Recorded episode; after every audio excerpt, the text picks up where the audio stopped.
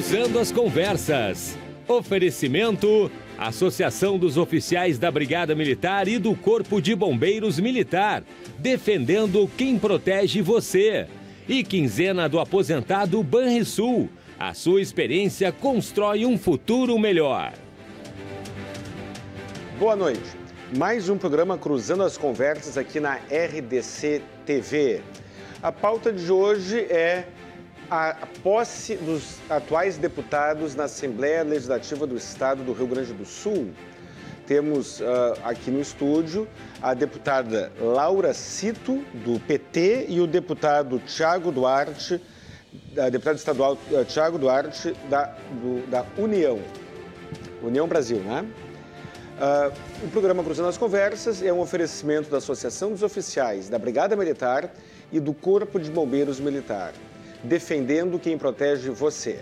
E também de Banrisul, quinzena do aposentado Banrisul. A sua experiência constrói um futuro melhor. Hoje nós debateremos sobre uh, o que, que, podemos esperar da atual composição da Assembleia Legislativa do Estado, uh, quais são as ideias, quais são os projetos, quais são as expectativas individuais, não só do Legislativo, também do Legislativo, por óbvio, mas do Legislativo e do Executivo do Rio Grande do Sul. Quais são os desafios, uh, o que, que pode ser modificado e o que, que deve ser preservado uh, das, dos últimos tempos para cá. Deputada Laura Cito, muito bem-vinda ao programa, muito obrigado pela sua por dedicar um pouco do seu tempo aqui para nós. Parabéns pela eleição. Uh, então, a palavra é tua. Que, é que tu espera dessa nova composição da Assembleia? Não, primeiramente, queria agradecer o convite para poder estar aqui nessa noite. Né? Sempre um prazer poder retornar à RDC TV. Até tinha falado com, com o Renato no final do ano, acabei não conseguindo vir, mas um prazer poder estar aqui num dia, para mim, e acho que para toda a cidade gaúcha, bastante histórico. Né? Não só porque nós demos uh, uh, posse à nova legislatura, estamos aqui com o doutor Tiago, colega, foi vereador também de Porto Alegre, como eu, né? Deputado reeleito, né? não só porque nós demos posse aos 55 deputados e deputadas, mas porque pela primeira vez nós teremos uma bancada negra na Assembleia Legislativa, pela primeira vez teremos mulheres negras deputadas desse Estado, depois de 200 anos. Né? Então, eu acho que isso fala muito sobre representatividade, isso fala muito sobre uma porcentagem significativa da população gaúcha, e nós somos né, é, mais de 20% da população, e que não nos enxergávamos na mesa que decide, nos espaços de poder de decisão do nosso Estado. Então ficamos, é, estou muito feliz aí de poder é, fazer parte dessa história e poder contribuir para o debate sobre o desenvolvimento do nosso estado, né, é, sob uma outra perspectiva, um outro olhar, né? Tiago, é, deputado Tiago, bem-vindo, muito obrigado. Obrigado, obrigado. Agradecer o convite, é um prazer poder estar debatendo os assuntos do Estado uh, aqui com vocês, com o colega Laura Cito. E realmente é, um, é uma legislatura que se traveste assim de, de muita expectativa uh, para todos nós. Né? Uh, nós temos uh, realmente um Estado que, tem, que avançou bastante, mas que tem muito a avançar nesse próximo período. Né?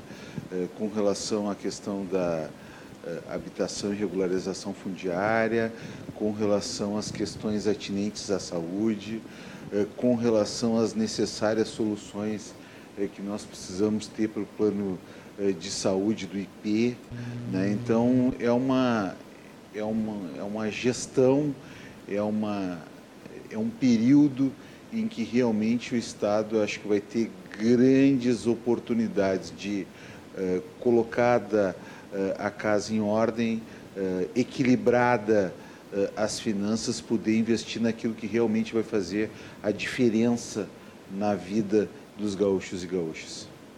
Mas, uh, em termos mais objetivos, teria algum ponto específico que tu gostaria de, de destacar? Nosso, tra nosso trabalho é muito voltado à saúde. Né? Eu tenho uma atividade, uma militância na área da saúde que já são de quase três décadas, são quase 30 anos. Eu me formei em 90 e, 97 eh, comecei a residência no Hospital Presidente Vargas, 100% SUS aqui da capital. Eh, depois desenvolvi o meu trabalho eh, em toda a periferia da cidade de Porto Alegre. Porto Alegre é um reflexo do estado inteiro. Né? Nós ainda temos um grande gargalo na questão da demanda reprimida, doenças curáveis que se tornam doenças incuráveis porque as pessoas não conseguem fazer o tratamento adequado no tempo adequado. Uh, o Estado tem tido uma inversão da pirâmide etária. Hoje, o câncer já é a principal causa de morte em 60% dos municípios gaúchos. Isso merece uma atenção toda uh, da Assembleia Legislativa. Temos projetos para isso.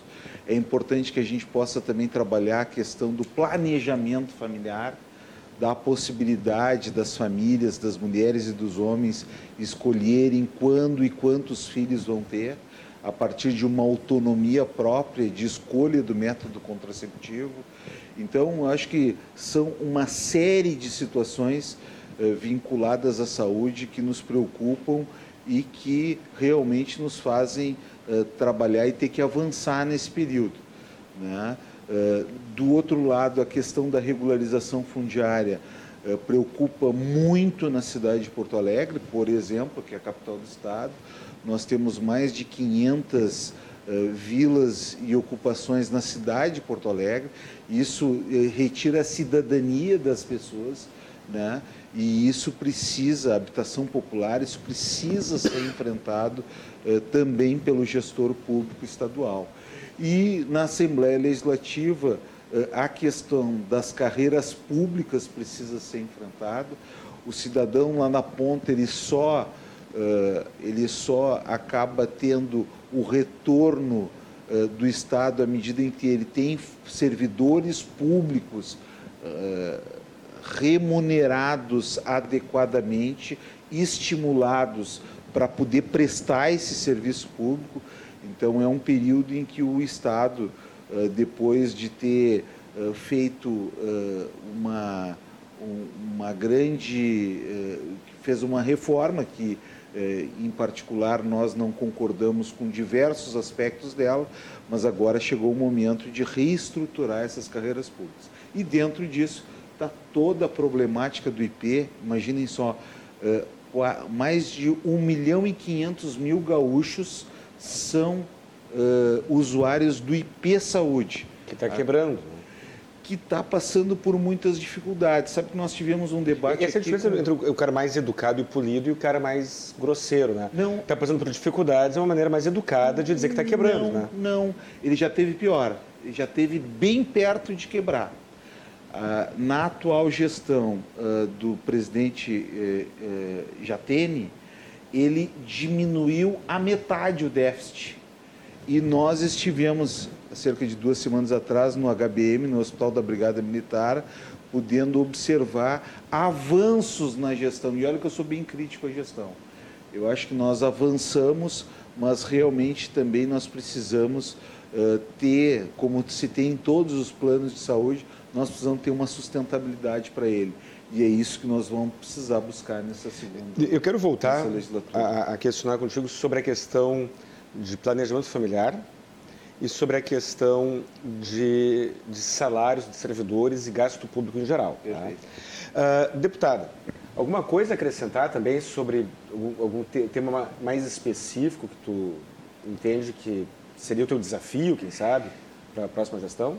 Não, até acho que fazendo um paralelo com o final da fala do deputado Dr. Tiago, né, acho que nós temos alguns grandes temas a enfrentar agora no início da nossa legislatura, na Assembleia Legislativa, como a própria questão de reestruturação do IP Saúde, obviamente, minha defesa é que de forma alguma isso perpasse por alguma ideia de privatização, mas sim uma reestruturação do serviço para que ele possa ser qualificado, possa ser ofertado né, à população gaúcha, assim como um tema que vai entrar quente aí também, o tema sobre a, a, a, o piso do magistério, né, a garantia também, né, nós tivemos aí como uma das primeiras medidas do novo governo federal né, a, a, a, valorização, enfim, equiparação do piso, do que nós perdemos aí durante os últimos anos. E esse também é um debate bem latente aí que nós vamos enfrentar, também importante. Eu acho que a reestruturação do serviço público é importante, né, para que nós possamos aí enfrentar uma oferta de qualidade para a população. Se tem algo que nós é, percebemos durante o período da pandemia, foi que a alta demanda né, que foi reprimida pelo processo de limitações sanitárias, ela demonstrou as fragilidades que nós tínhamos em várias áreas estratégicas do serviço público. Né? E agora é a hora de nós enfrentarmos de frente a reestruturação e investimento pesado em áreas que são estratégicas. Um questionamento que eu faço para ambos. Uh, existe uma parte da população, e, e a, a audiência da RDC, ela tem uma característica muito peculiar. Embora, é claro, nossa audiência é eclética, existe uma preponderância de pessoas uh, uh, existe um, um, perfil mais elitizado do ponto de vista intelectual e também do ponto de vista socioeconômico. Nós temos muitas pessoas aqui que são empresários, que nos assistem, microempresários, e todos os setores, mas tem um, um número grande de pessoas nesse segmento. E existe uma mágoa muito grande, de grande parte da população, quanto à questão do gasto público tanto em nível federal como estadual e municipal. O deputado, o, o, o, o Poder Executivo e Legislativo costuma ter uma, uma tendência de querer fazer coisas. Mas fazer coisas normalmente significa gastar mais. Temos que aumentar o salário desse, fazer um projeto assim, projeto assado, que são úteis, são necessários. Mas fazer coisas significa gastar mais. E a, a, redução do gasto público tem algo, a, pergunto para ambos, algo nesse sentido na, eu, na, na, no radar? Pode. Então, assim, claro que tem. Por exemplo, falava do câncer agora. É, nós temos um projeto tramitando na Assembleia, que vai ser desarquivado amanhã, né, é, que fala sobre a questão dos medicamentos oncológicos e a judicialização dessas medicações na saúde. Isso corresponde, isso corresponde a 300 milhões de reais a cada três meses. 300, qual é a nossa proposta? A nossa proposta é que se crie um grupo representativo dos hospitais, dos médicos, do setor público, do Ministério Público, da Defensoria Pública, da PGE, e faça uma lista de medicamentos. Lista de medicamentos oncológicos, como é feito em Brasília. E essa lista de medicamentos oncológicos vai permanecer por Mas um ano. Isso já um não está na lista do SUS? Não, não. Esses medicamentos são judicializados hoje. E aí, se tu fizer a lista de medicamentos oncológicos, tu pode fazer um pregão e os valores pagos pelo Estado para essas medicações reduzirão em mais de 50%. Em mais de 50%. Do que se eles forem judicializados, como estão sendo hoje. Eu vou acrescentar no que está falando o seguinte. Uh, eu estou aqui substituindo o Renato Martins, né? substituindo não porque ele é insubstituível, né? estou aqui ocupando espaço uh, temporariamente, né? mas eu sou advogado. E eu uh, ajuizei ações uh, pleiteando medicações para o Estado. Uh, e nas ações eu fiquei apavorado e triste, estou concordando contigo, uh, porque eu via que o Estado muitas vezes exigia do paciente, do cliente, meu cliente, né, do paciente do sistema, né, meu cliente, a apresentação de orçamentos de farmácias particulares e bloqueava no, nos cofres públicos aquele valor que era o valor final lá da farmácia, quando seguramente essa não é a forma mais uh, eficiente de se atender. O, o valor é o dobro, é exatamente o dobro, no mínimo o dobro. Então, uh, o que a gente observa nisso é uma falta de estratégia do Estado de atuar nisso. Então, se ele tiver a previsibilidade dessas medicações, ele diminui o custo em 50%. Isso não sou eu que estou dizendo. Isso é a própria Procuradoria-Geral do Estado e a Defensoria Pública do Estado que dizem. Então, está aí uma forma de racionalizar e diminuir. Ou dá para comprar o dobro de remédios, ou dá para diminuir o custo à metade. Então, é uma racionalização e uma diminuição com essa preocupação. E o que é pior, que e o que é pior, quando o medicamento é fornecido pela via judicial, caso ah, ele ah, sobre, caso ah, seja excedente, é perdido.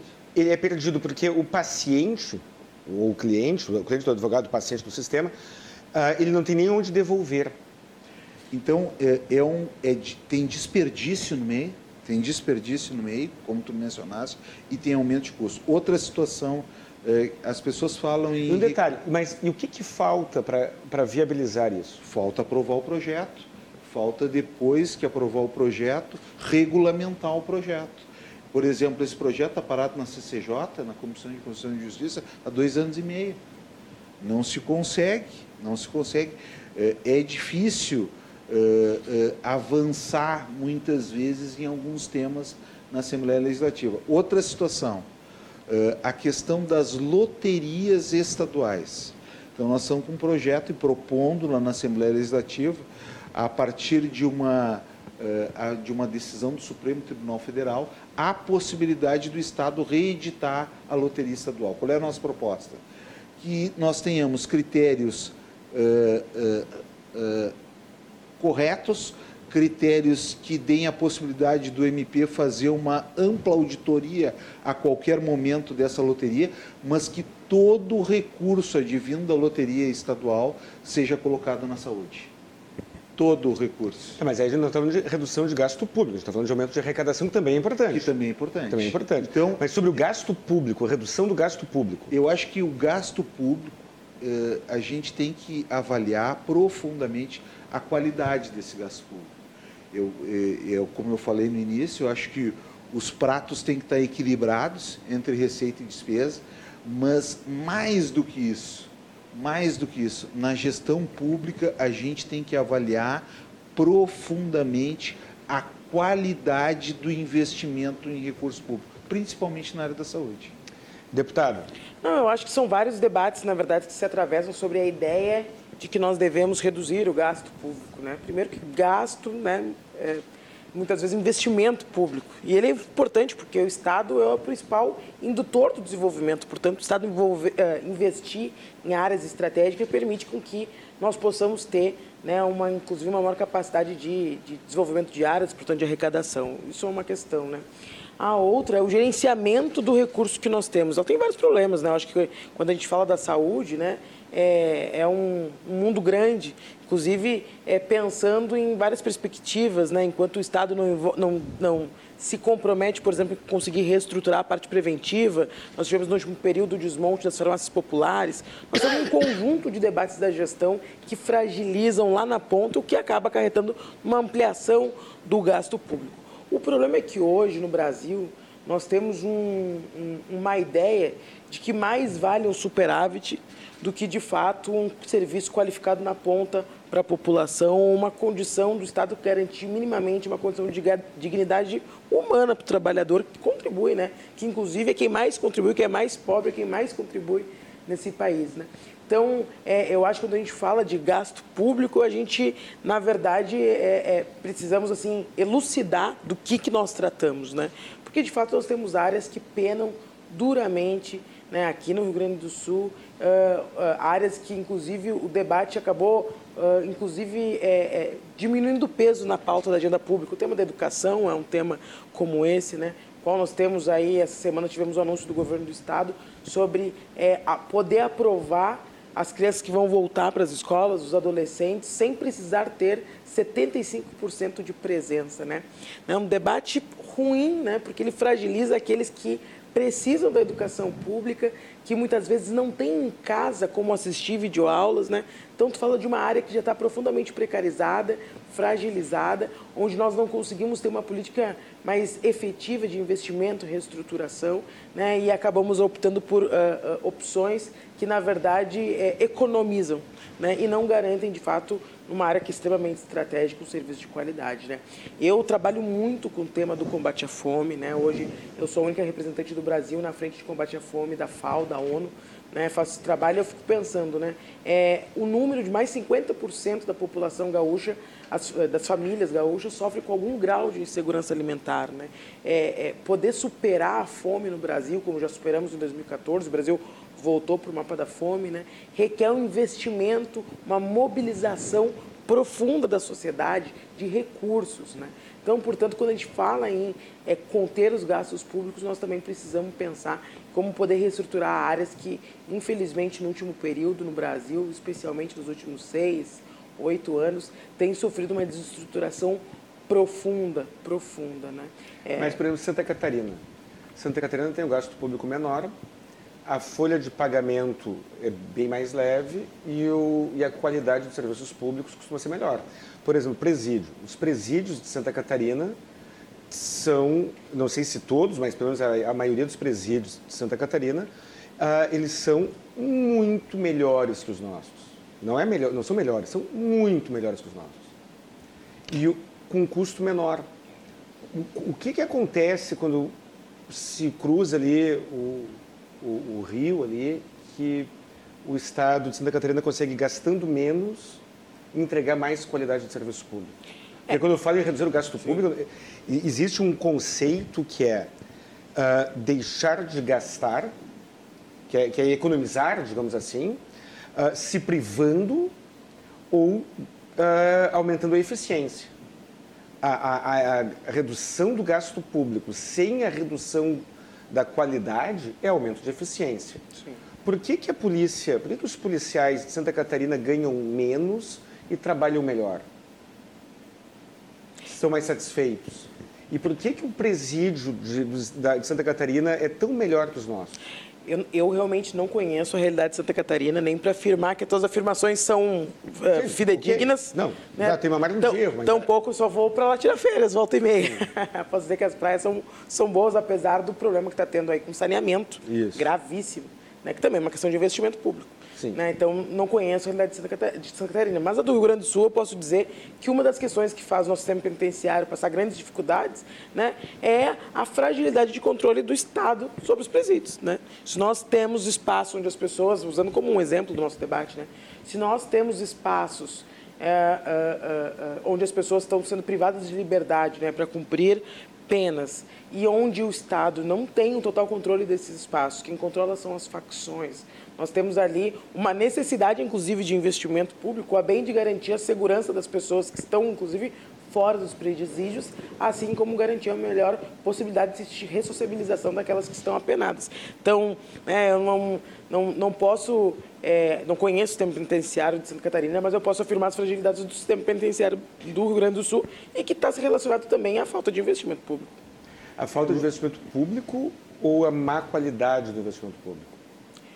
Eu acho que no caso do Rio Grande do Sul, acho que temos duas, duas situações próximas. Ainda que no último período nós temos tido algumas melhoras e os indicadores mostram isso, mas não significa que nós não temos uma, um exemplo, uma, uma fragilidade. Na área previdenciária, quando um cidadão do Rio Grande do Sul obtém um benefício previdenciário, ah, é dinheiro do, do INSS que ah, é injetado na economia do Rio Grande do Sul.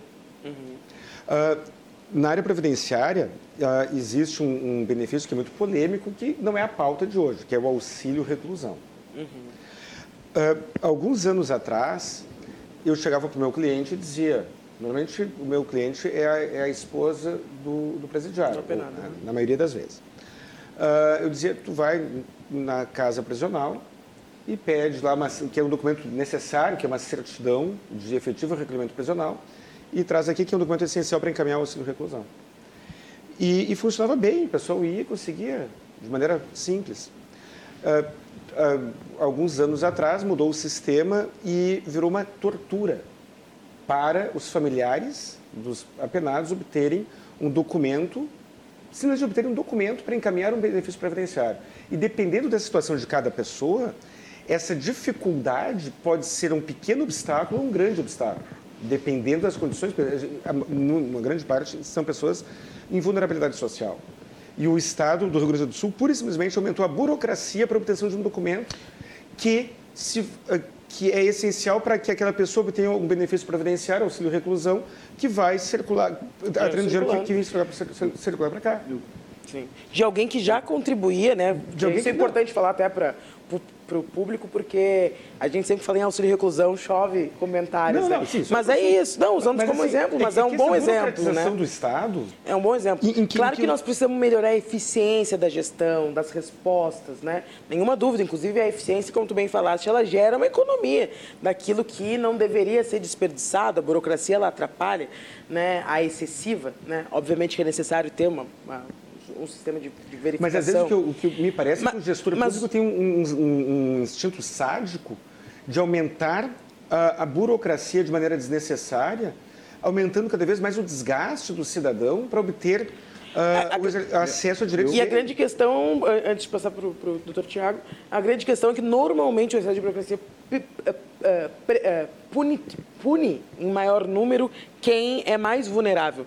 Porque para quem é, é, é, muito pobre, está numa situação difícil, muitas vezes conseguir é, é, adquirir os documentos é muito difícil. Bom, alguém que vai receber auxílio reclusão, alguém que já estava contribuindo para o sistema Sim. previdenciário, alguém que tinha um trabalho. E muitas vezes poder retornar a esse local de trabalho depois de ter sido preso, né, um familiar voltar, não é tranquilo. Então nós temos uma série de, de questões. Né? Então eu não sou contrário a aumentar a eficiência, né? mas eu acho que nós precisamos ter muito claro que esse debate ele não pode é, subverter ou imergir né, uh, o debate principal, que é o de reestruturação do serviço público, que é a emergência que o Brasil tem hoje, na minha compreensão. Doutor Tiago.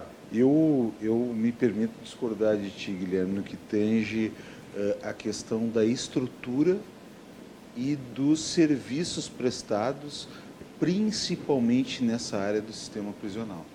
Eu acho que o Estado, meu pai foi promotor da vara de execuções criminais muito tempo, depois foi promotor das VEC. E em que ano? Isso na década de 90, Luiz Carlos Duarte. E eu convivia uh, com motins frequentes dos nossos presídios em época Teu pai de foi meu professor na especialização. Então, então era uma época, era uma época muito difícil nesse sentido. E eu acho que nós avançamos muito nisso. Acho que nós avançamos tecnologicamente. O governo do estado, no último período, teve a oportunidade aí de poder fazer um grande investimento em viaturas, em material, né, em servidores, recompôs efetivo, tanto da Brigada Militar quanto da Polícia Civil, criou a Polícia Penal, né, a SUSEP virou Polícia Penal, eh, sendo mais efetiva, sendo mais instruída, estando melhor aparelhada.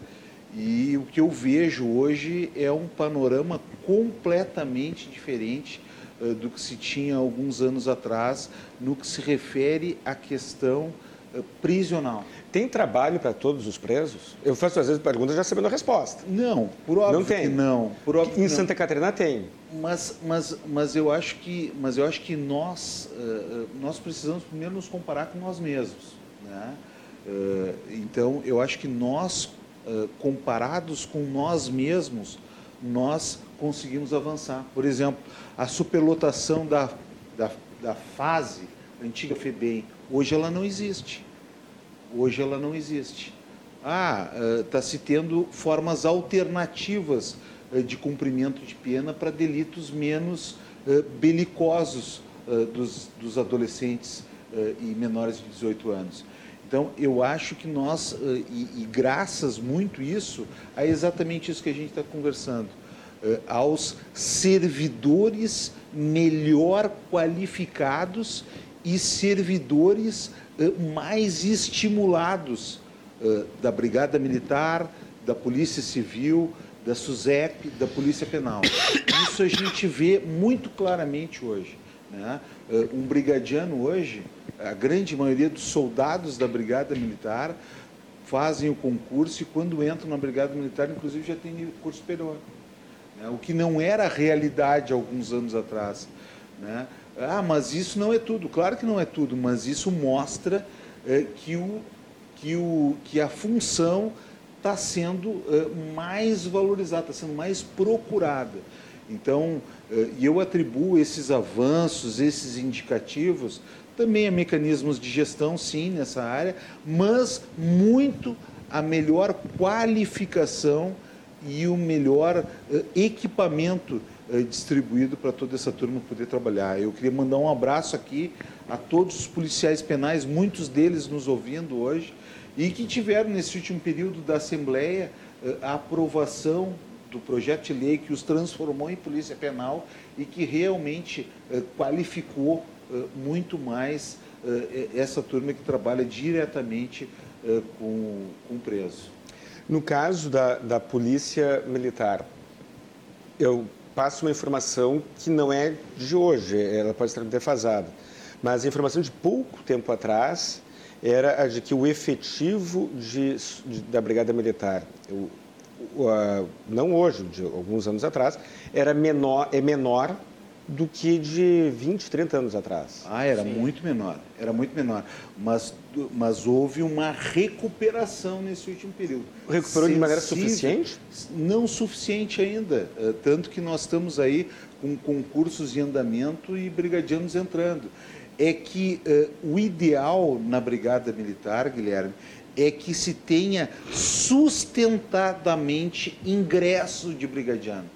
Não adianta tu colocar para dentro, uh, não vai ser tão efetivo uh, tu colocar para dentro uma vez 4 mil brigadianos.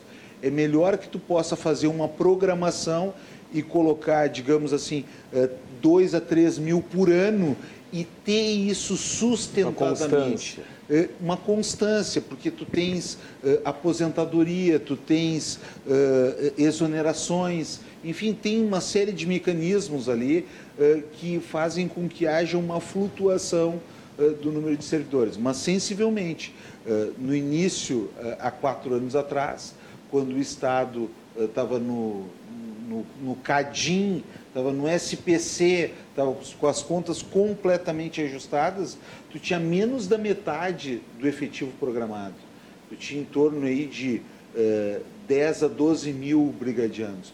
Hoje tu tens, uh, seguramente, com esses últimos ingressos, em torno de 18 mil. Tu não recuperou tudo, e o necessário é 30 mil. E uma população maior, né? E uma população, uma população maior, crescente. Mas tu não recuperou tudo, mas tu estás gradativamente, paulatinamente recuperando.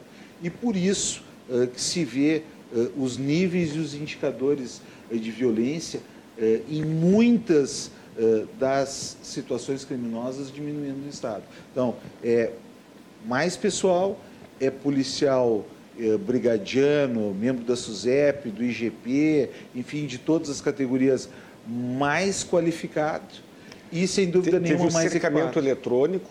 Isso é uma, é uma situação tecnológica cercamento que eletrônico é de, acho que dois, muito, três anos atrás, né? Muito, isso. E, e, e, e reduziu nós muito... precisamos avançar. Reduziu muito o, o, a incidência de uh, roubo de carro, né? E o cercamento eletrônico tem, tem, uma outra, tem uma outra figura que eu acho que é muito importante e que a gente tem uh, descoberto ao longo do tempo não é só no, no roubo a veículo, mas em todo e qualquer tipo de crime, uma câmera bem colocada, Inibe. ela pode, ela além de inibir, ela pode servir de subsídio para que nós não tenhamos a impunidade. Eu acho que o Estado agora precisa, dentro das forças de segurança, ter um olhar mais eh, claro, mais objetivo para o IGP. Eu acho que esse é que está faltando para o Instituto Geral de Perícias, para a Polícia Científica, para poder fazer com que o delegado possa ter uh, as provas para poder uh, fazer um bom, um, bom, um bom trabalho, para que o promotor possa denunciar e para que o juiz possa, possa uh, efetivamente, caso for, caso for a situação, possa condenar ou não a pessoa. Mas então nós precisamos investir, essa é a minha visão, olhando inclusive de dentro, porque eu sou perito médico legista do IGP licenciado. Eu acho que nesse próximo período a grande eh, questão no que se refere à segurança pública é avançar na polícia científica, no Instituto Geral de Perícias, para dar o subsídio necessário para que não ocorra impunidade. Deputada, alguma coisa a acrescentar?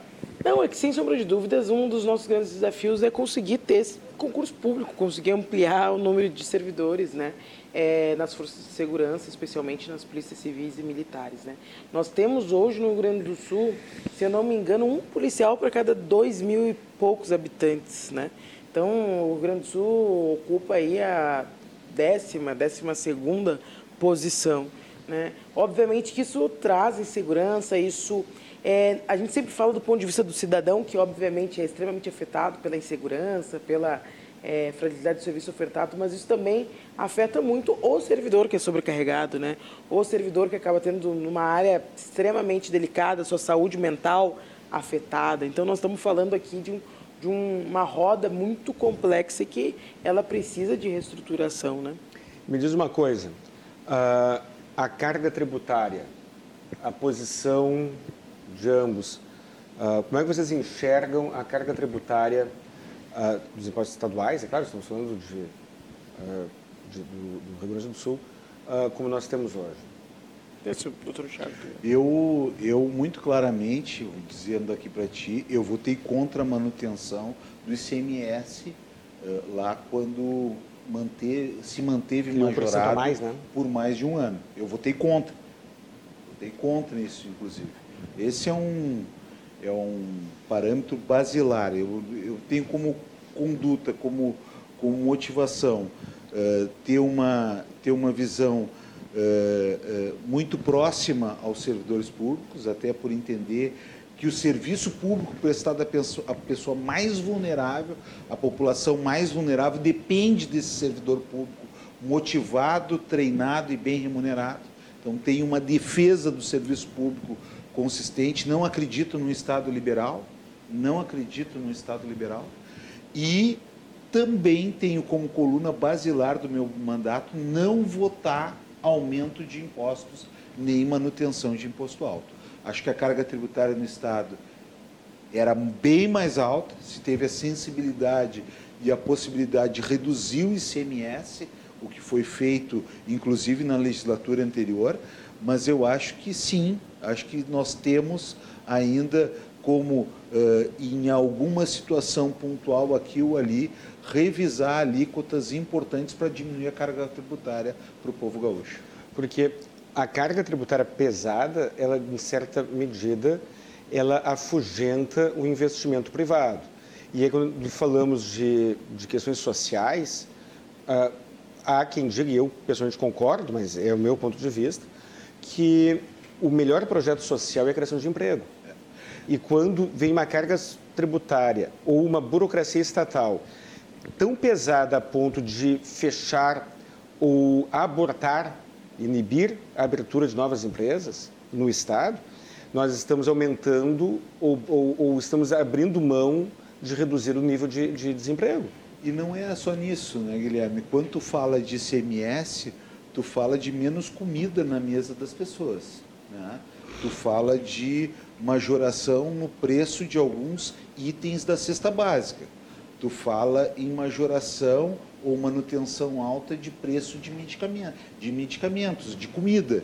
Então, também tem há que se olhar também pelo lado do consumidor, pelo lado do consumidor.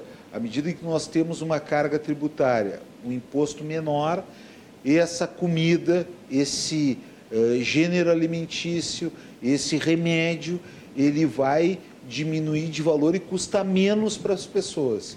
E no ano de 2021, aqui, mais. substituindo depois que saiu o Thiago Suman, eu entrevistei, eu mediei um debate dos, uh, da Associação dos Donos de Postos de Combustível. E aí uh, a, a, associação estava uh, criticando justamente isso. Eu não me lembro o nome do, do, do entrevistado, uma pena, mas ele era o presidente da Associação dos Donos de Postos de Combustíveis e ele estava dizendo: uh, o, o, o, caminhão de combustível sai da nossa refinaria daqui do Rio Grande do Sul, roda até Santa Catarina eu tô, agora parece que eu gostei de Santa Catarina, mas é, é um exemplo que nós temos aqui. Roda até Santa Catarina. Santa Catarina. E, né? mas, eu acho que é porque é me... verão, hein? Não, não é porque é verão. Não, não é porque é verão. É porque eu me inspiro no, no, no que é de melhor. Eu acho que a gente tem que se inspirar no, no melhor, claro. não, não, não, não, no pior. Uh, e, e, e, aí, então, a gasolina sai da refinaria aqui de Porto Alegre, vai até Santa Catarina para ser vendida por um preço menor do que uh, o combustível vendido aqui por conta da carga tributária estadual.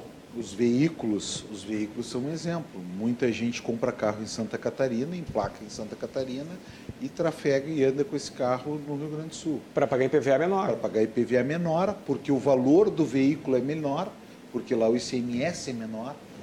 Então, eu, eu observo uh, que a gente precisa também avançar nessa temática, mas eu tenho que reconhecer, eu tenho que reconhecer que muito foi feito nesse período.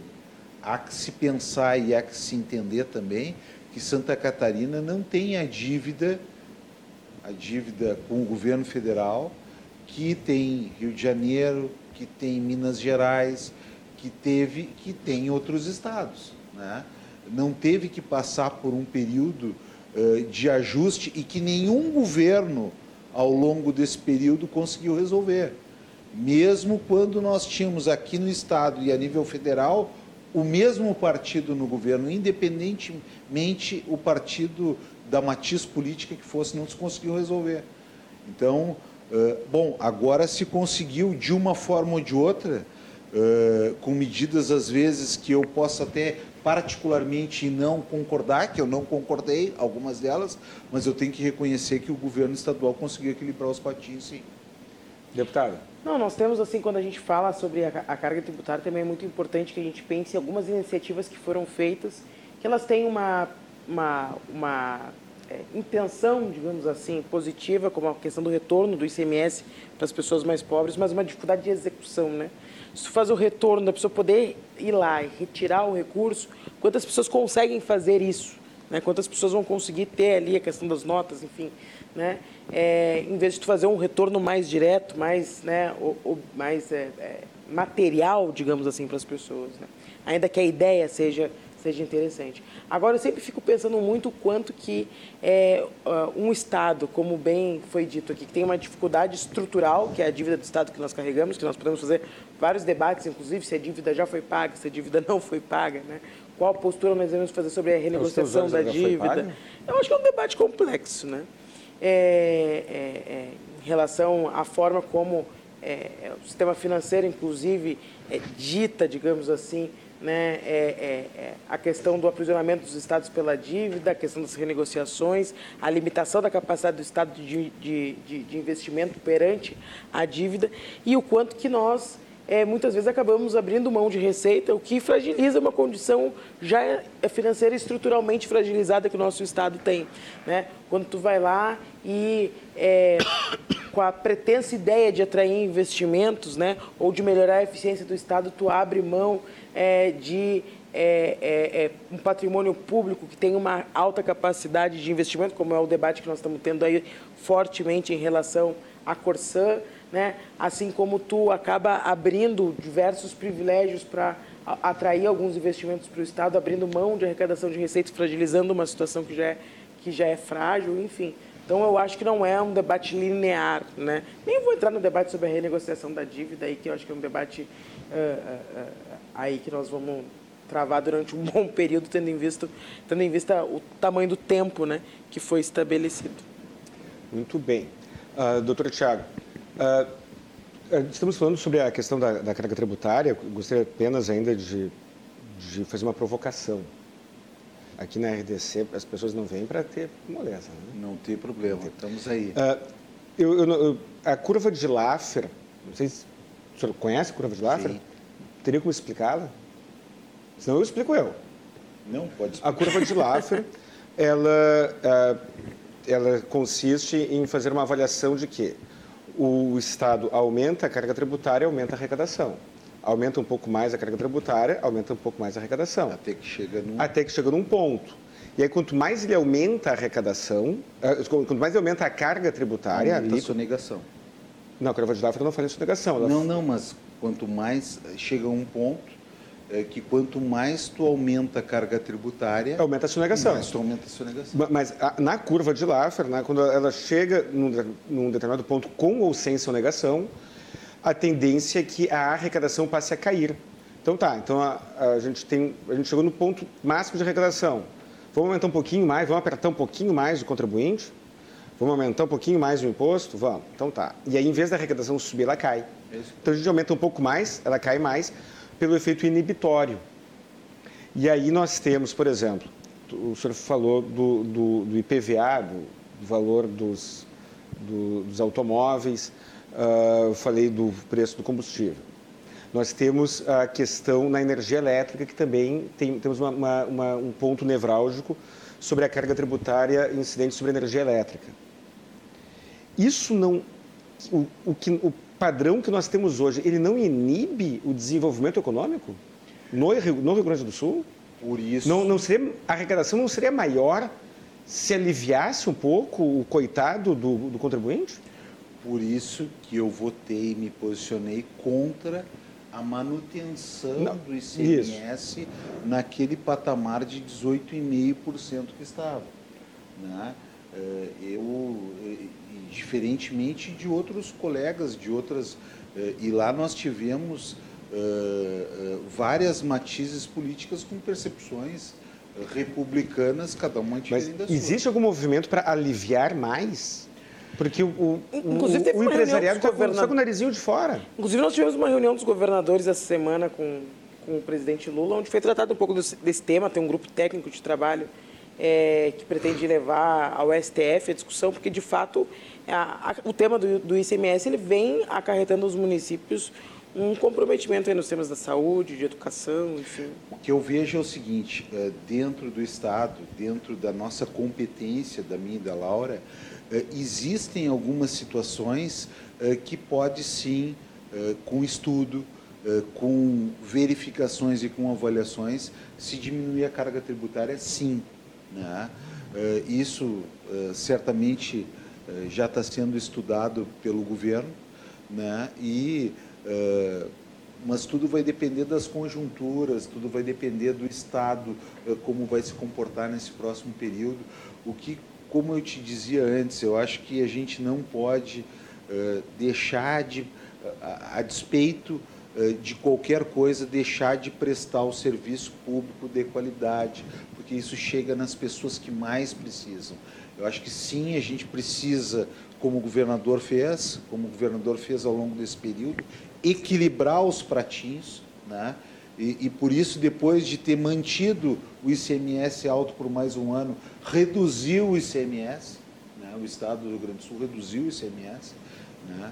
e uh, tem que manter o equilíbrio, o equilíbrio econômico do Estado, que tu bem frisaste no início da tua fala, mas eu acho que existe sim algumas situações aqui ou ali uh, que se pode eh, reestruturar e diminuir a carga tributária dos impostos estaduais, que é a nossa competência. E, a, e o uh, deputado, alguma coisa? A própria DEFAL, a própria, a própria DEFAL, desculpe, não.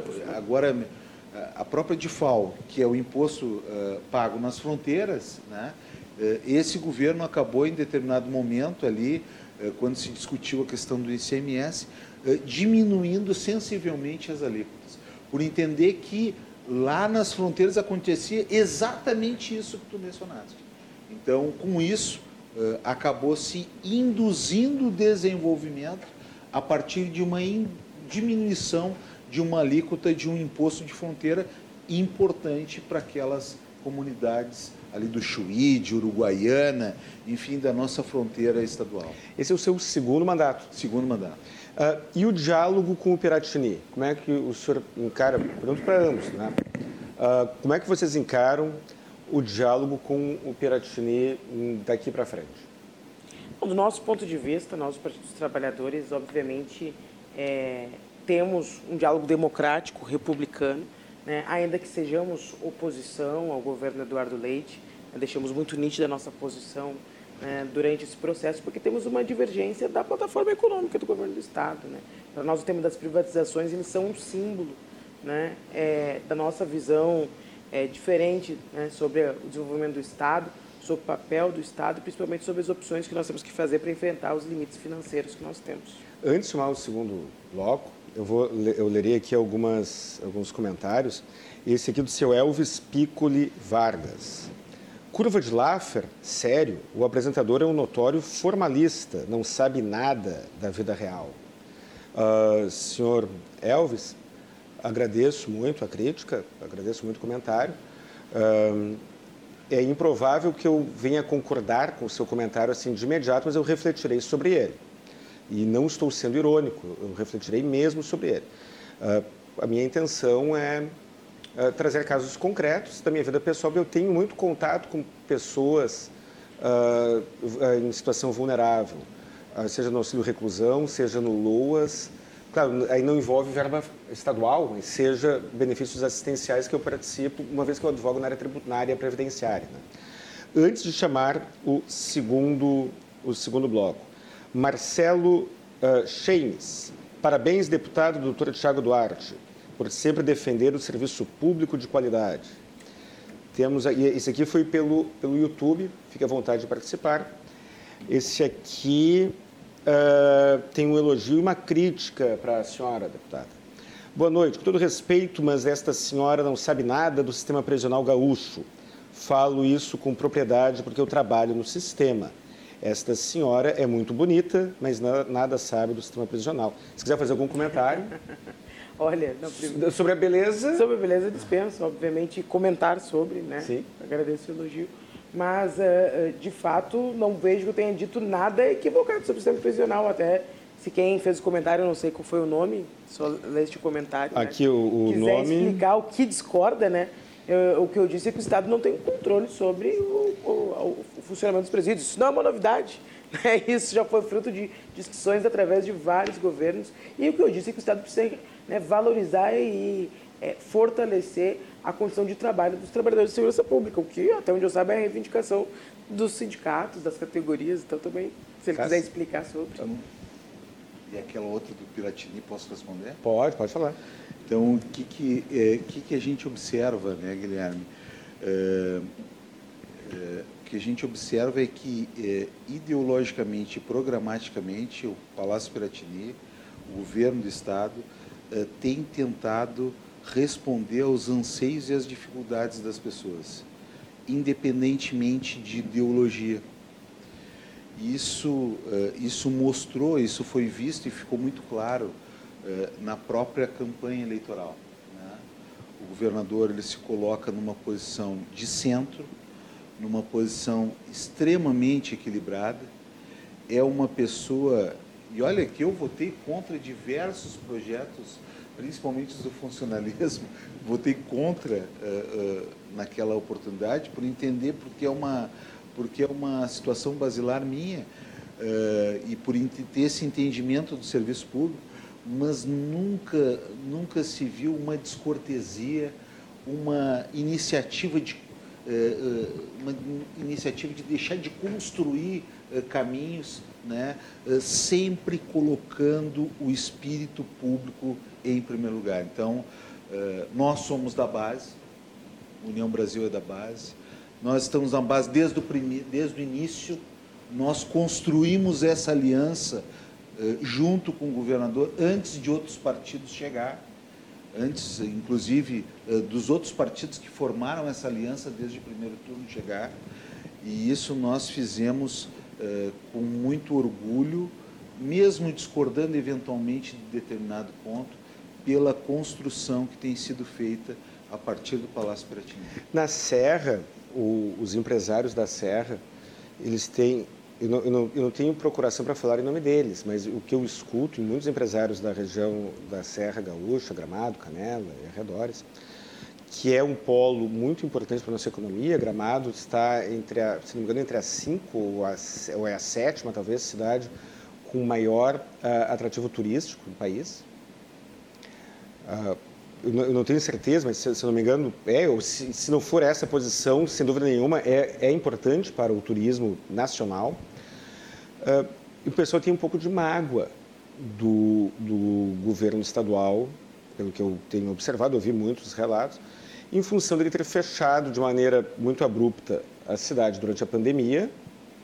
E aí tem uma questão sanitária que a gente, se a gente enfrentar aqui, a gente vai longe, mas não facilitar, não flexibilizar o pagamento das dívidas e, da, e uh, das dívidas tributárias, ou seja, já tem que manter o, o, seu hotel, o seu restaurante, a, seu, a sua empresa fechada não arrecadando, mas não tem nenhum alívio tributário. Como é que o senhor vê isso?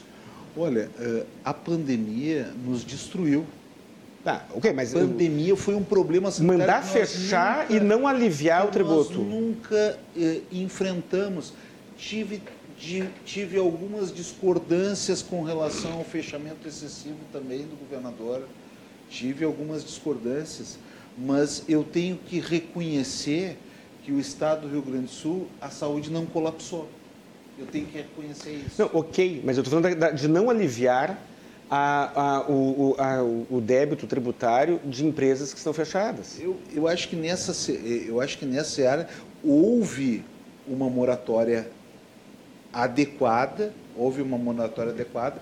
Claro que poderia, uh, eventualmente, teria que estudar a situação específica uh, que tu está te referindo, mas assim, uh, o, o... É que o litoral, por exemplo, durante a pandemia, o litoral ele conseguiu sobreviver, teve até valorização imobiliária. Teve, teve Mas na que... Serra, que tem uma dependência uh, muito grande do turista. Tem gente que questiona até hoje a vacina, meu Deus. Não, é, é, que, é que não é isso que eu estou enfrentando. Não, eu é isso sei, que eu estou abordando. Eu sei, é, eu interessante. eu estou só ah, te dizendo como é complexa a situação. Fechar uma empresa ou um conjunto de empresas de uma cidade inteira e não aliviar a cobrança tributária não parece um pouco perverso?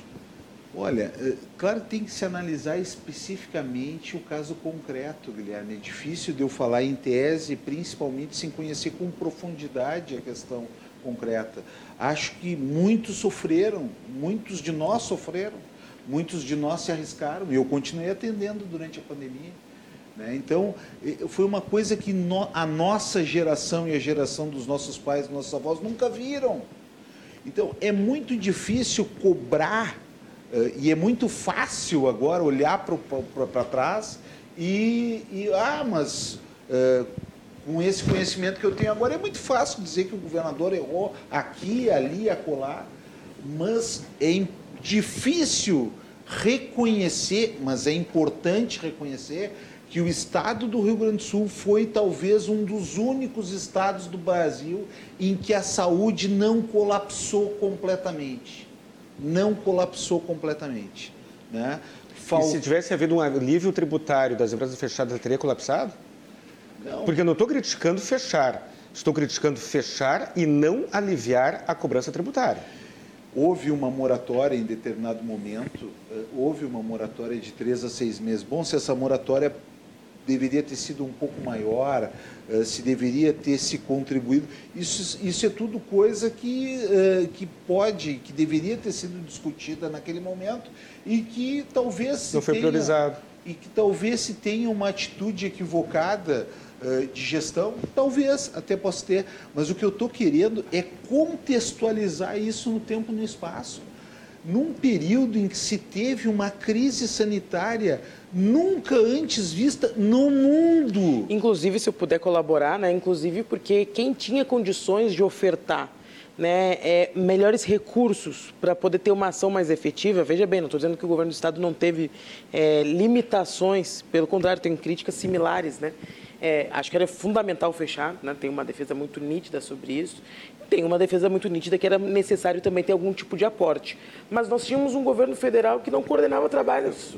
Eu nós não, não tínhamos fechamento, falando fechar e seguir cobrando. Não, eu, eu compreendi, compreendi. Por isso tô, eu Sim. só estou reafirmando a minha posição sobre é, que achava que era que foi fundamental manter fechado. Mas veja bem, os estados tiveram que se virar sozinhos. Né? E, eu, e eu acho que teve fragilidades, acho que teve opções é, que não deram conta. Né? Mas eu fico pensando num cenário onde o governo federal não só foi omisso e não investiu, como ele disputou o tempo todo, até agora, as eleições, né? para é, uma, uma narrativa de que não deveria ter fechado, uma narrativa de que nós não deveríamos ter tido os cuidados sanitários. Né? É, se nós não colapsamos, tem a ver com a organização que tivemos no Estado, das bandeiras, etc, etc, mas também com o fechamento. Se nós tivéssemos mais pessoas circulando, nós teríamos um número maior de óbitos, portanto, não teria como deter o colapso do sistema de saúde no Estado. Agora Porta... sim, eu vou ter que chamar um intervalo. Claro. Lerei, por respeito à, audiência, lerei aqui os comentários e a gente pode iniciar o bloco comentando, tá bom? Também. Uh, aqui. Uh, Marcelo Chemes, parabéns, deputado Thiago Duarte, por sempre defender o serviço público de qualidade. Maurício Lorenzato, se a curva de Laffer se aplicasse à situação do Brasil, quando Levi fez os cortes em 2016, a arrecadação ia subir. O que aconteceu é que despencou. É, a, na realidade, a arrecadação não despencou, né? ela bateu recorde, inclusive. Uh, parabéns, doutor Tiago. Vamos aplicar a curva de Laffer nas contas do, do governo Bolsonaro. Uh, Elvis de Vargas, vamos aplicar a curva de Lafra no caso das lojas americanas? Que foge um pouco a nossa pauta aqui. Diva Pedroso de Moura, ótimo, Laura. Aprovação de alunos sem atingir a frequência mínima. Nada contribui com a qualidade de ensino. A gente pode anotar e a senhora comenta na próxima. Uh, professora Gisele Vidal, isso mesmo, Laura, concordando com a senhora. E o Elvis Piccoli. Parabéns, Laura. O governo federal foi totalmente uh, negacionista. E agora aqui, quando ouço falarem sobre o auxílio reclusão, que não é a pauta do, do programa, lembro sempre das vítimas desses criminosos. As vítimas são totalmente esquecidas, sem amparo algum. Parabéns, doutor Tiago, pela reeleição. Sucesso neste Obrigado. novo mandato. Pedro Demenegui. Demenegui. Uh, não mude de canal. Estamos concluindo o primeiro bloco do programa Cruzando as Conversas. Temos um intervalo rapidinho e logo, logo estaremos de volta. Até daqui a pouco.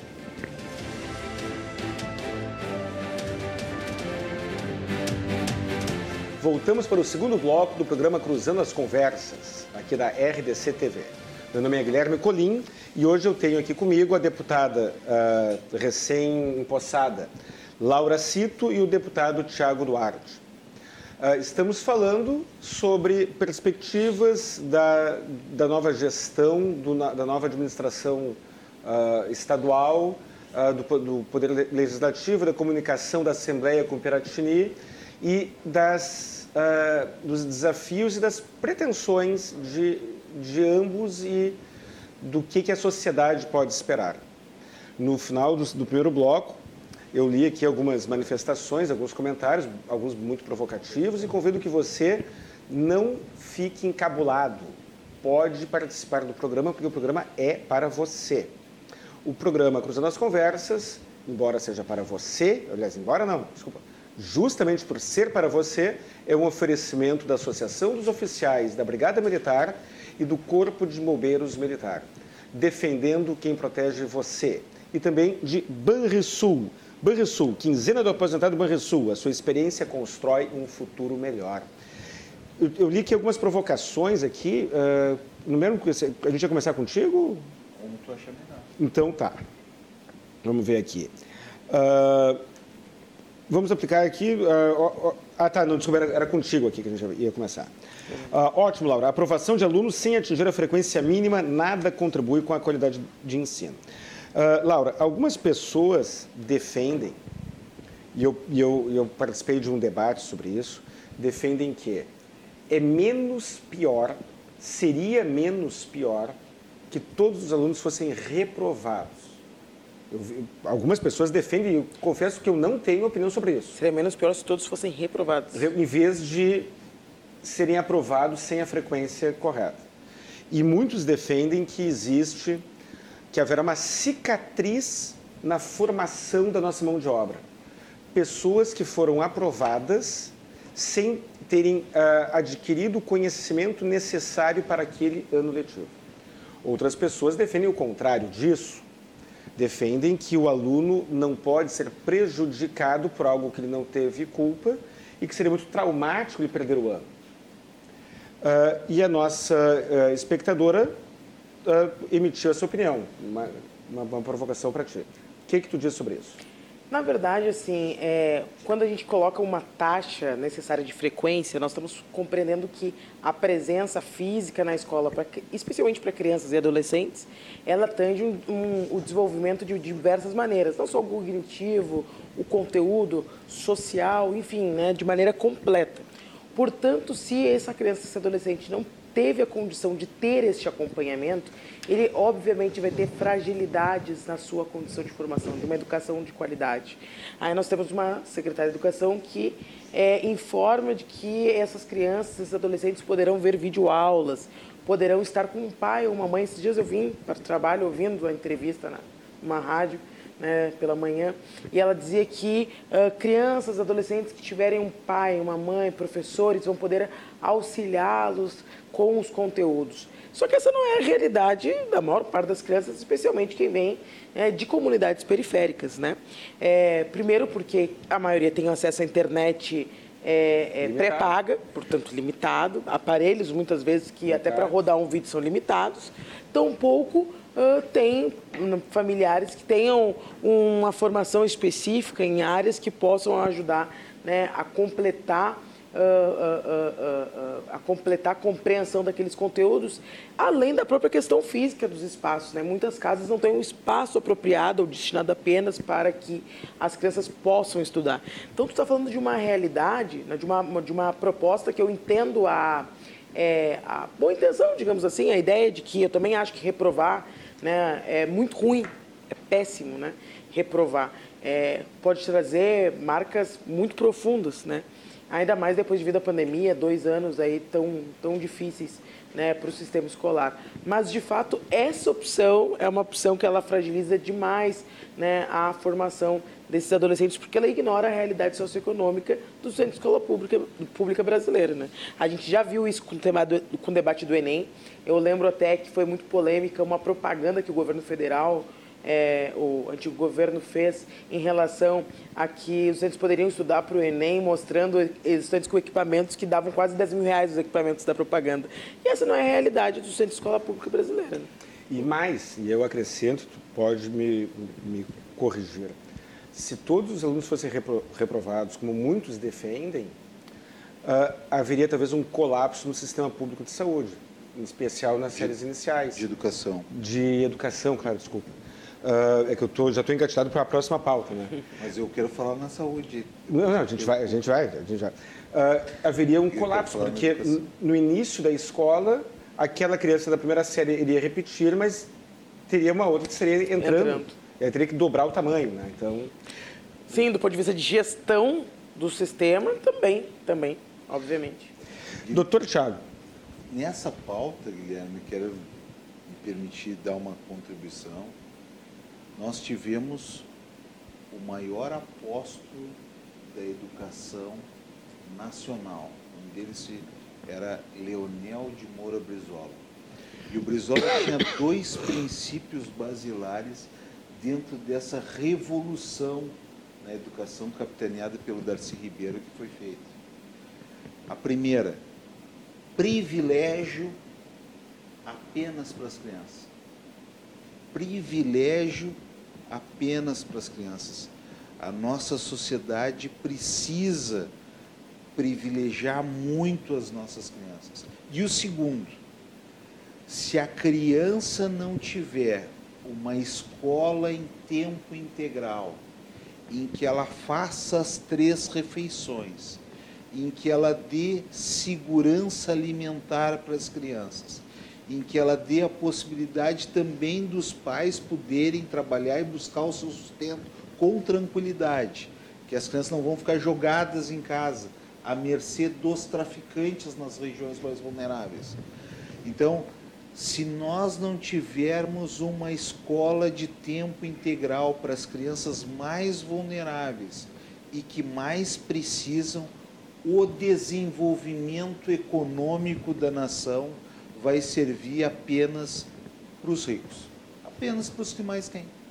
Sem dúvida. Então, estas duas questões basilares é que realmente nós precisamos avançar.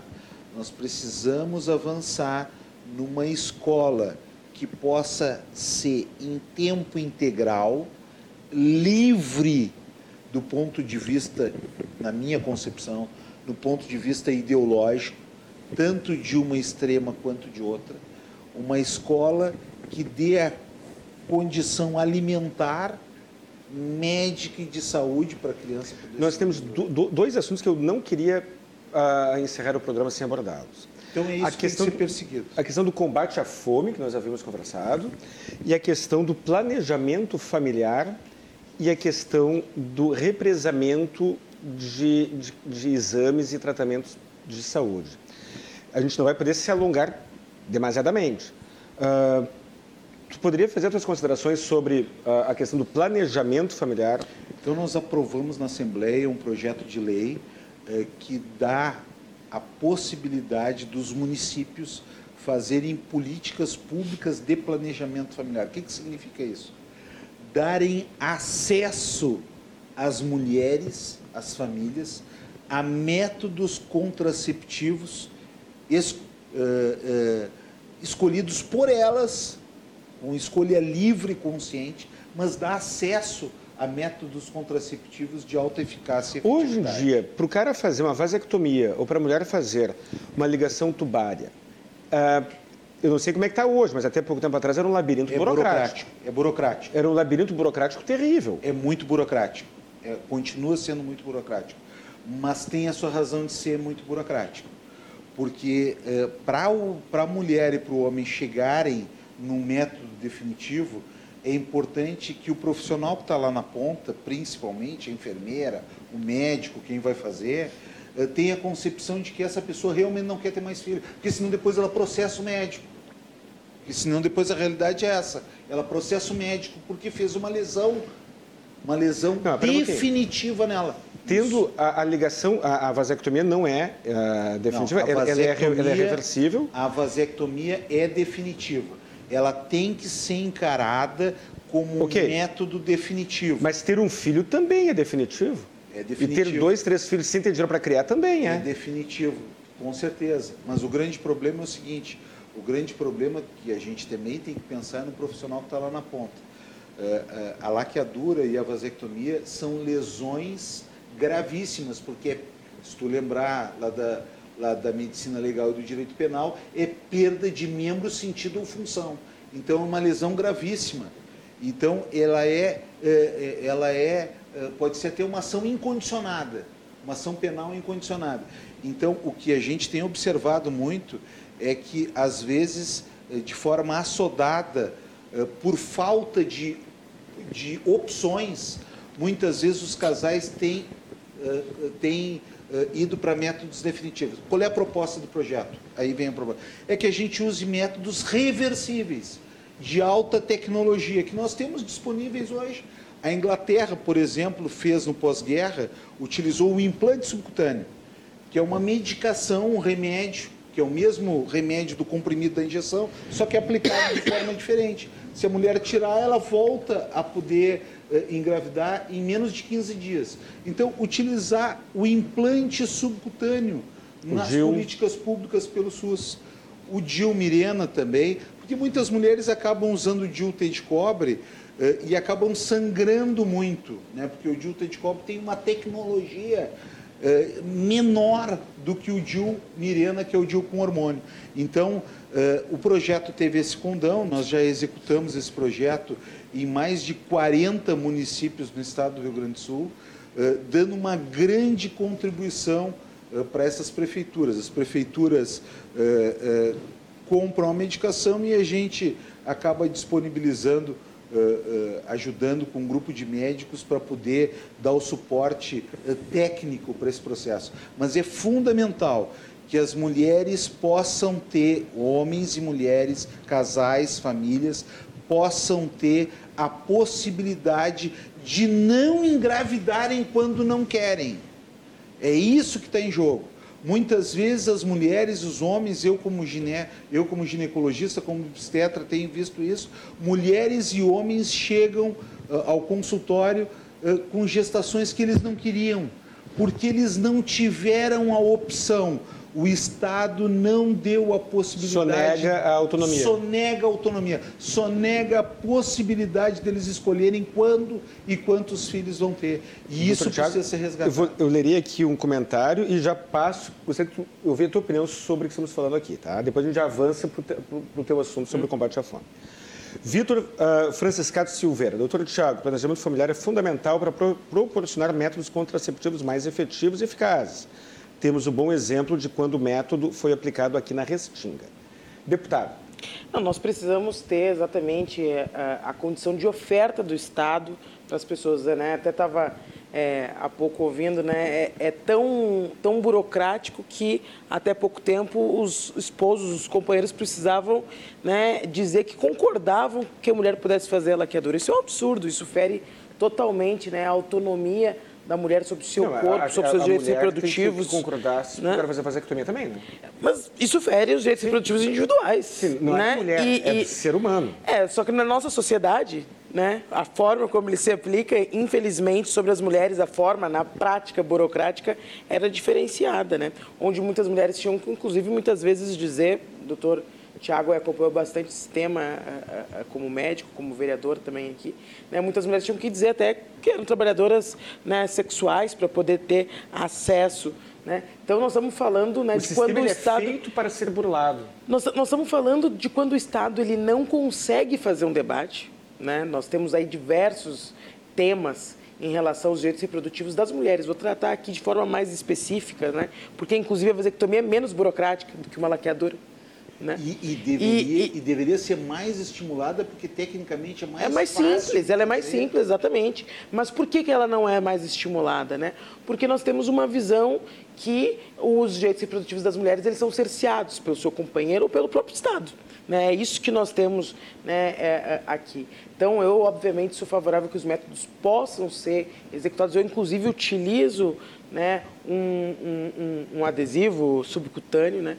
Então, é, um é, é, é, um implante. Então, é importante que nós possamos ofertar. Né? É muito simples a gente dizer que as pessoas têm vários filhos e não tem como cuidar, e o que, elas vão fazer, mas o Estado precisa ofertar para essas pessoas né, políticas públicas. É isso que nós estamos falando, da condição de que elas possam fazer o seu planejamento familiar, possam né, lidar com seus direitos reprodutivos de maneira autônoma, independente. Falo aqui, né, obviamente, com maior recorte sobre as mulheres, porque são sobre elas que recai tanto o impacto econômico dos filhos não indesejados, quanto né, é, é, a maior burocratização da condição de acessar essas políticas. Né? E, e, o que mostram as últimas estatísticas, Guilherme, em Porto Alegre, são, são alarmantes. Né? 50% das gestações em Porto Alegre são indesejadas. E especialmente para mulheres jovens da periferia negras. Né, se a gente for colocar o índice da, da, da, das, gravidez, das gravidezes em Porto Alegre é, de adolescentes, é, são números assim exorbitantes quem tem menos de 19 anos. Né? E Laura. E uma coisa puxa a outra, né?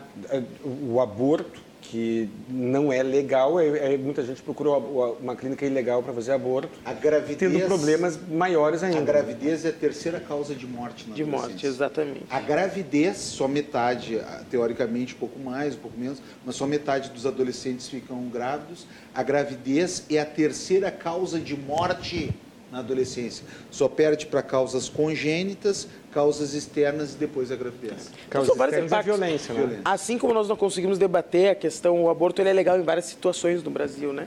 Uh, mas assim como nós não conseguimos avançar sobre um debate que possa uh, uh, ampliar as possibilidades no Brasil, nós não conseguimos fazer um debate anterior a esse, tem... né? Que é um debate de garantir as medidas contraceptivas. E né? tem uma outra questão importante. O debate há dessa... 70 anos, né, que nós vivemos tem uma outra coisa importantíssima que está imbricada no tema da educação, é que as meninas que engravidam deixam a escola. A maior causa isolada de evasão escolar é gravidez em Porto Alegre. E a gravidez na adolescência é uma gravidez de alto risco. É uma gravidez de. Ah, mas isso é preconceito. Não, não é preconceito, é biologia.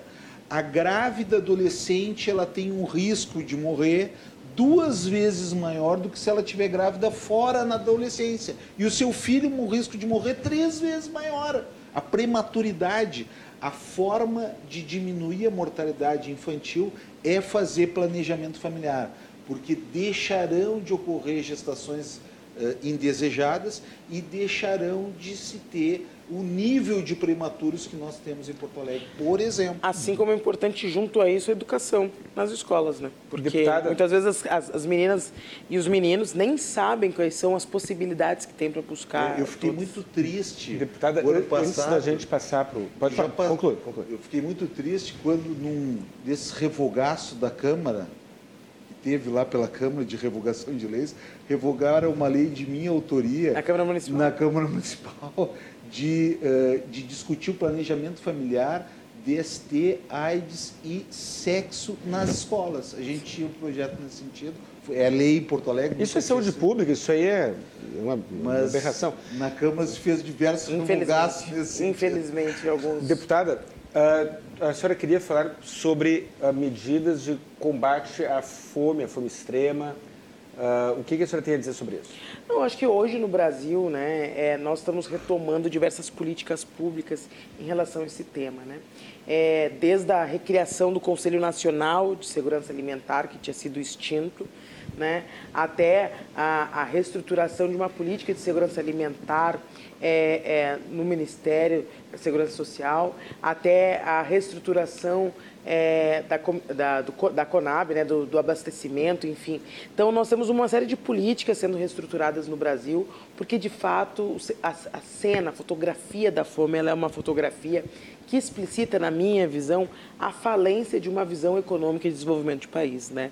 Desde as cenas que nós vimos essa semana, teve matéria aí no Fantástico, né, sobre os índios e anomanes, né, aquela cena explícita que é, é, é, é, transversal, ela não fala só sobre a fome, ela fala né, sobre os garimpos ilegais, ela fala sobre o meio ambiente, ela fala sobre a questão de preservação das comunidades tradicionais, até as cenas que nós acompanhamos durante o período da pandemia de forma mais agudizada, do retorno da fila do osso, depois, na subsequência, né, na, na, na, na, sequência da venda do osso a 25 reais o quilo do osso. Então, nós temos um cenário extremamente agudizado na população brasileira e que nós precisamos de políticas efetivas. Aqui no Rio Grande do Sul, nós tivemos algumas iniciativas que elas não conseguiram dar conta de responder a essas limitações. Seja ela né, o projeto que foi aprovado de transferência de renda, né, que foi, infelizmente, o governo do estado não conseguiu aplicar né, a quem precisava, depois disso que não teve uma busca das pessoas, mas também não teve uma busca ativa do governo estadual, atingindo aí 8 mil famílias. Aqui em Porto Alegre, a notícia que foi publicada é que aumentou o número de albergues, né? Do, da, da procura por albergues.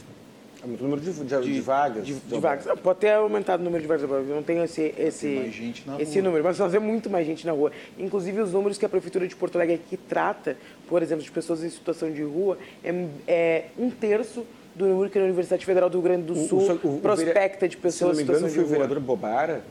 É Bobara, né? Uh, Alexandre. Alexandre Bobara, né?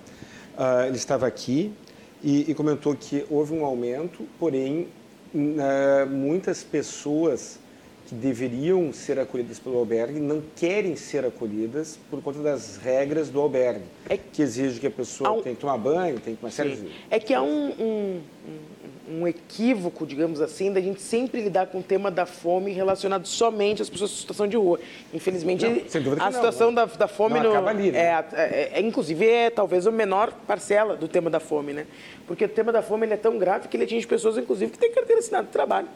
Porque hoje, se tu recebe né, um salário mínimo, né, né, a condição aqui em Porto Alegre, nós temos inclusive a cesta básica mais cara do Brasil, né, se não é a, a número um ainda, está entre as cinco mais caras. Né.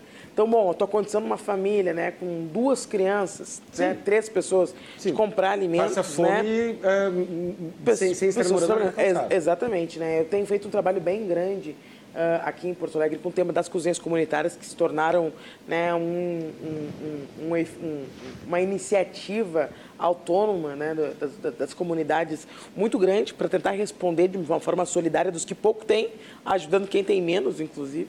Né? Uh, uh, e a gente percebe o quanto que pessoas que tinham uma vida estruturada e que ainda têm um posto de trabalho mas que têm dificuldade de, de, se alimentar, de comer todos e muitas vezes não acabam comendo algum alimento, mas que não conseguem ter os nutrientes necessários para um dia né, de trabalho. E uma coisa leva a outra. Com fome, vai para o colégio, não aproveita tão bem. Para as crianças é um desastre, gente. Sai do colégio, vai para uma In... mão de obra menos qualificada, Inclusive... aí vem o empresariado dizendo que não tem mão de obra qualificada. Inclusive, nós temos, né, ainda é claro que a formação não tem só essa perspectiva do mundo do trabalho, né, é, é, mas a formação humana, inclusive, né, não, não, não conseguir se desenvolver como cidadão no mundo, né.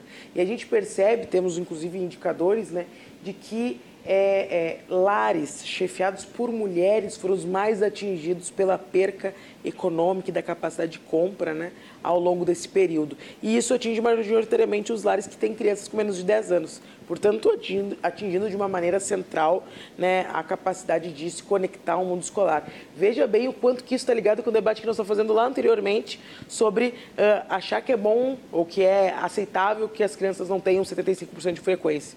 Né? Então, nós estamos falando de uma sociedade totalmente desestruturada economicamente que nós estamos enfrentando, né? seja por opções é, dos governos, seja pela crise econômica mundial que nós vivemos, acarretada por uma crise sanitária, e nós é, precisamos saber como que essa rede de proteção social ela vai se estabelecer de forma transversal. Na realidade, né? Está tudo interligado. Tudo interligado. Educação com economia, com saúde. Eu quero voltar a falar sobre o teu comentário sobre a saúde uh, pública e, e, o represa, e o represamento. Mas o desenvolvimento econômico aliviaria todos esses problemas, não? É, na verdade, o que a gente tem observado é que muitas vezes as pessoas têm é, piorado o seu prognóstico, piorado o seu status de saúde é, por uma ineficiência do Estado, muito claramente transformado suas doenças curáveis em doenças incuráveis. Espera o incêndio aumentar para depois apagar. Pode apagar no início. E aí, né, e aí custa mais caro para o Estado. Custa mais caro. Uh, e acaba sendo menos efetivo e eficaz porque perdeu a janela terapêutica. Agora, eu queria te provocar uh, uma crítica uh, ao nosso sistema público de saúde, que é o seguinte.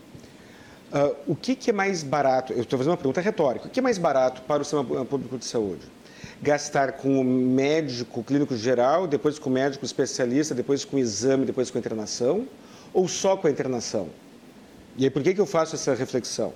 Porque às vezes a pessoa tem dinheiro para contratar o médico particular. Tem dinheiro para contratar a, a ecografia ou raio-x. Tem dinheiro para ir num especialista. E essa pessoa não tem dinheiro para fazer a quimioterapia ou a radioterapia. Não tem dinheiro para pagar a internação hospitalar.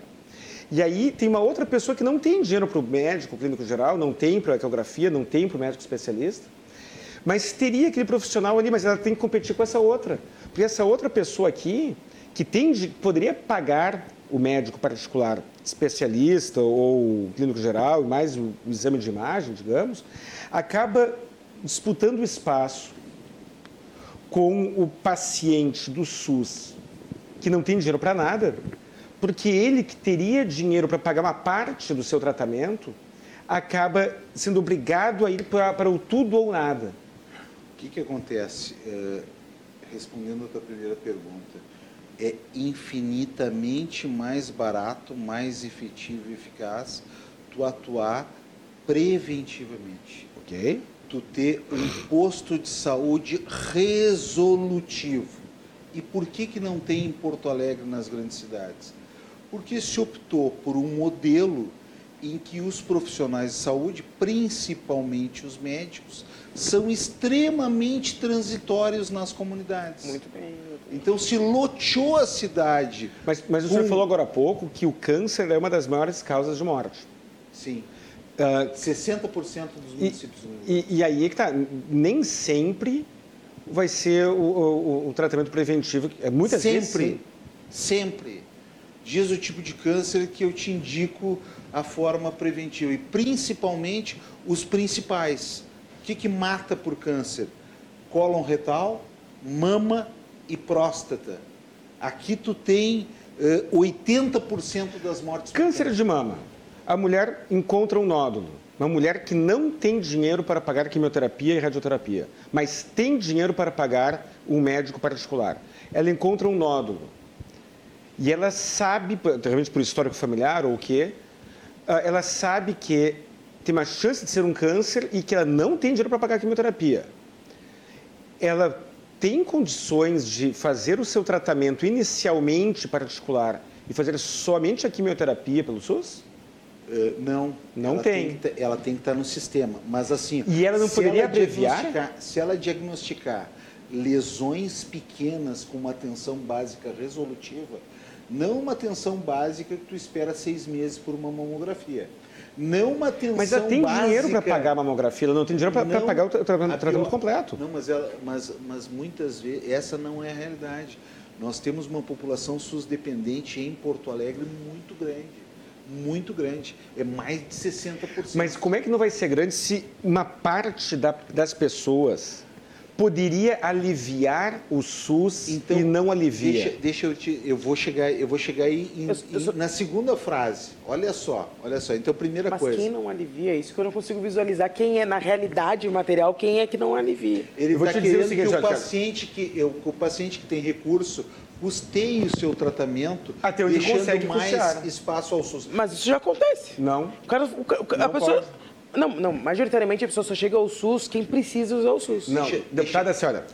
Uh, deixa eu, deixa, deixa eu só falar. concluir esse raciocínio, Guilherme. Eu, eu vou chegar na resposta eh, para te dar. Então, assim, ó, se nós tivermos com muito poucas uh, ações, nós precisamos nós precisamos colocar o médico naquele posto de saúde, nós precisamos aprimorar essa relação com a comunidade, fazer, com que, saúde, fazer com que o agente de saúde seja funcionante. E nada disso acontece em Porto Alegre, porque Porto Alegre dividiu a cidade em seis eixos, deu um para cada hospital, e eles têm um modelo só hospitalocêntrico. Essa é a realidade. O médico fica um mês no posto de saúde e vai para outro lugar trabalhar. Então ele não tem esse achego, ele não tem esse vínculo com a comunidade. Bom, isso tá, é mas coisa... sobre a minha provocação. Agora, na sua, na, essa foi a primeira provocação. Então tem como fazer prevenção, sim.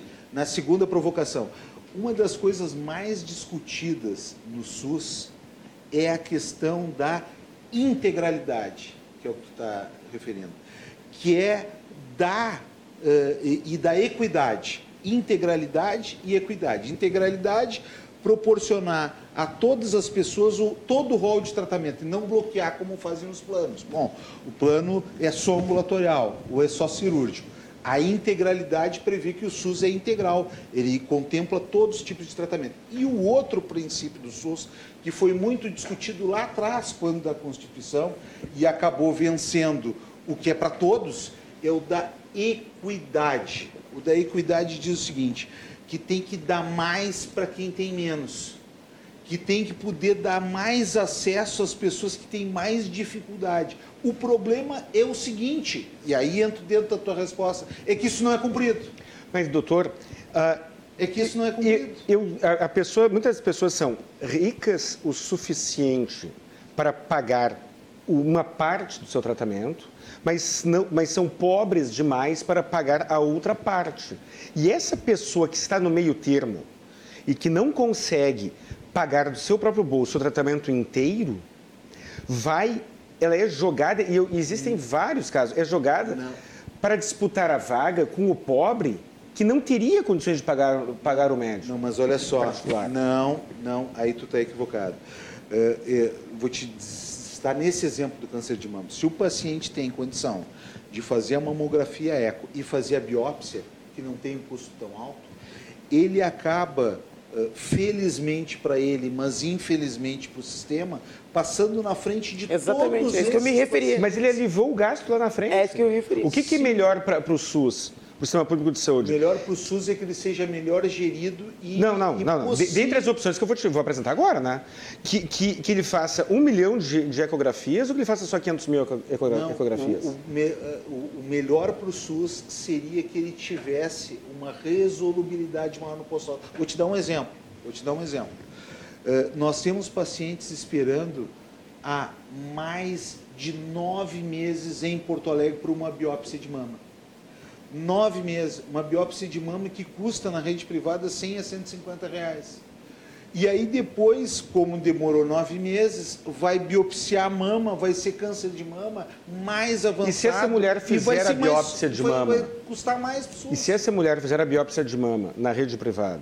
Ela consegue passar na frente lá na frente, porque ela já tem o diagnóstico. Que ela já tem o diagnóstico. E não é bom, e não é bom que ela economize essa vaga na fila da biópsia? É que o problema não é que seja bom para ela, para é, o sistema. Pro sistema. A, a, a, grande questão é que para o fluxo do sistema nós precisávamos ter uma celeridade maior em quem espera, para que quem espera espere menos.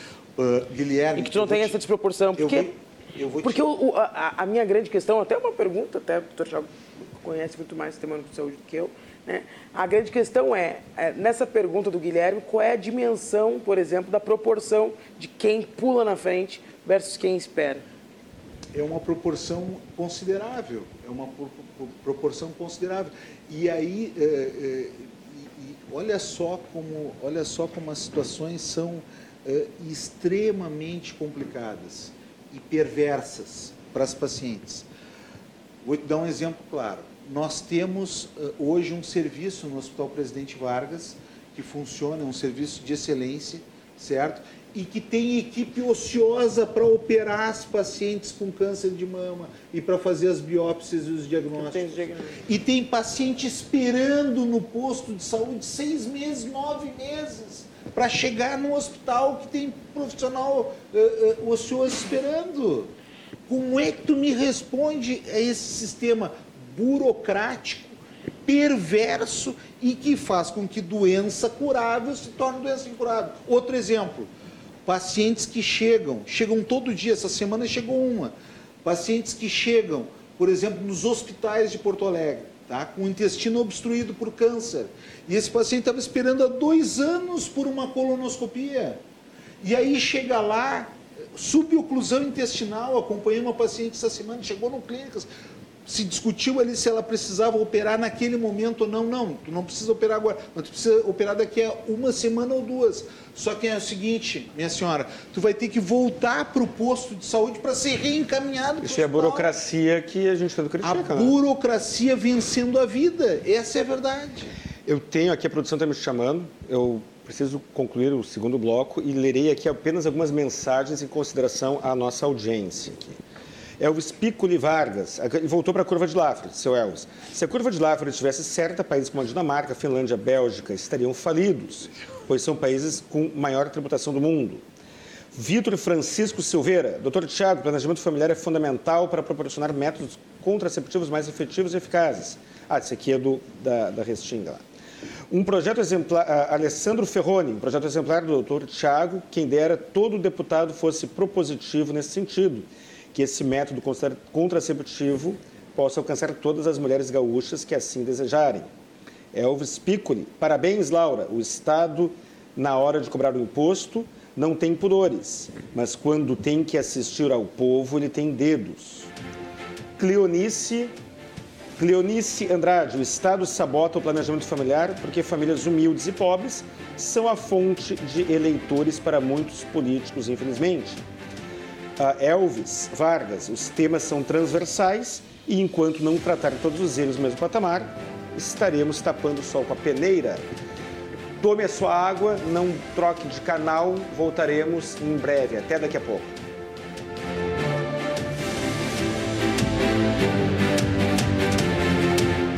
Estamos para o terceiro e último bloco do programa Cruzando as Conversas da RDC TV.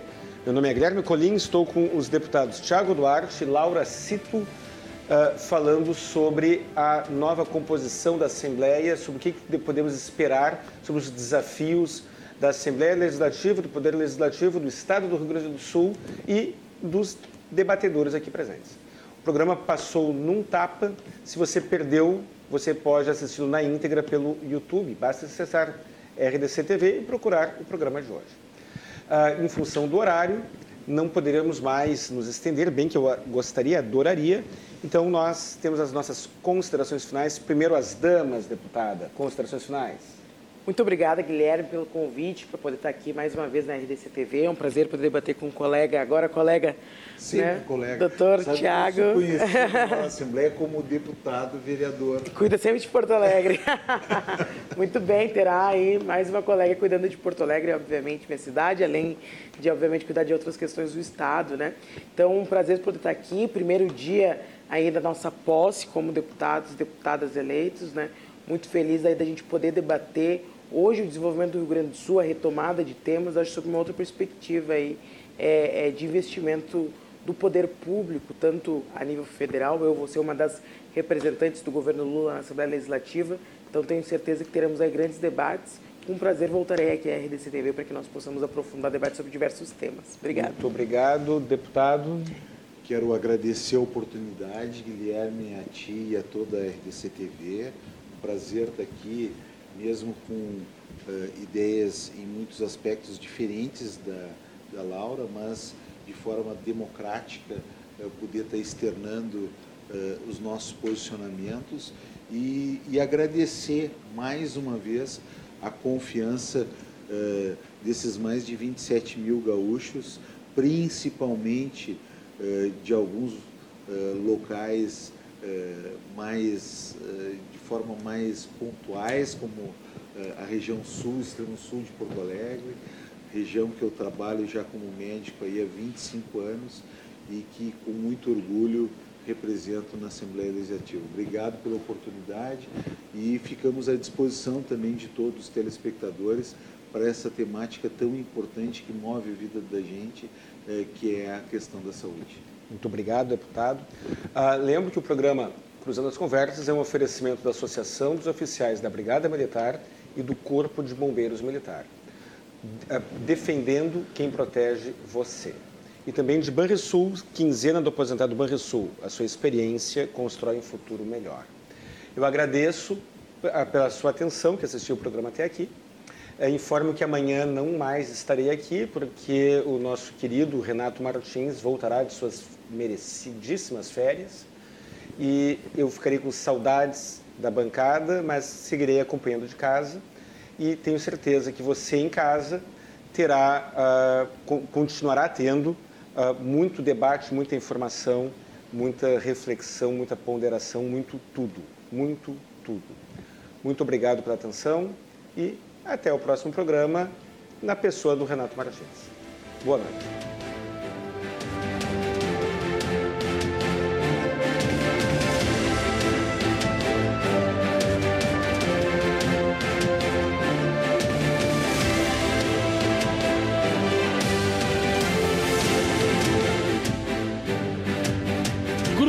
As Conversas. Oferecimento: Associação dos Oficiais da Brigada Militar e do Corpo de Bombeiros Militar. Defendendo quem protege você. E quinzena do aposentado Banrisul. A sua experiência constrói um futuro melhor.